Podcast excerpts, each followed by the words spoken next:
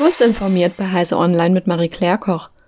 Der Europäische Gerichtshof für Menschenrechte hat am Dienstag einstimmig entschieden, dass Österreich mit nationalen Urteilen zur Herausgabe persönlicher Daten von Nutzern eines Online-Diskussionsforums der Zeitung Standard gegen die Meinungsfreiheit verstoßen hat. Die Straßburger Richter betonen, dass eine Pflicht zur Offenlegung von Informationen über die User eine abschreckende Wirkung auf die öffentliche Debatte hätte.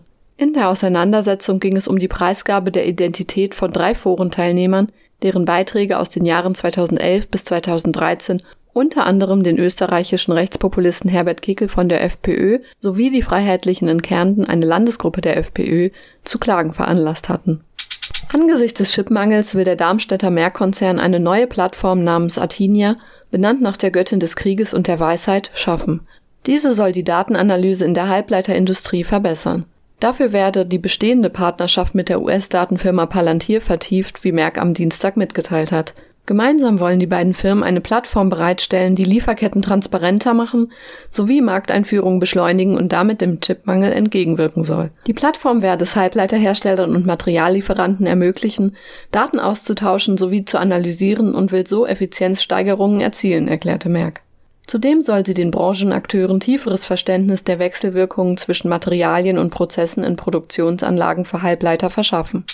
Nach monatelangem Verzug wegen Lieferschwierigkeiten von Stahl in der Corona-Pandemie ist der Aufbau der 30 Solarstände auf einem Feld bei Lüchow im Wendland endlich abgeschlossen. Der für den Bau benötigte Stahl habe aus ganz Europa bestellt werden müssen. Auf dem ein Hektar großen Acker entsteht eine riesige Photovoltaikanlage auf sechs Meter hohen Stelzen, die 700.000 Kilowattstunden produzieren soll. Außerdem plant eine Kräuterfirma im nächsten Frühjahr Schnittlauch unter den teiltransparenten Glaspaneelen anzupflanzen.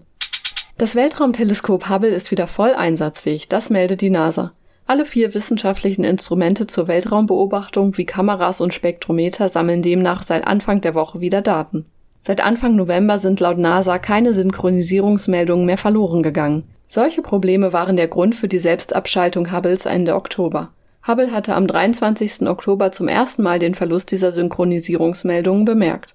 Diese und weitere aktuelle Nachrichten finden Sie ausführlich auf heise.de. Werbung. Kurz informiert wird diese Woche präsentiert von Server Hero, den Experten für Server, Storage und Netzwerk. Auch zurzeit liefern wir trotz aller Schwierigkeiten zuverlässig und schnell die Hardware für euer Rechenzentrum und beraten euch außerdem zu allen Themen kostenlos. Aktuelle Empfehlung: Die HPE-Modelle mit AMD-CPU wie der brandneue ProLiant DL365 Gen 10 Plus mit bis zu 128 Kernen bei nur einer Höheneinheit. Mehr Infos auf serverhero.de/heise.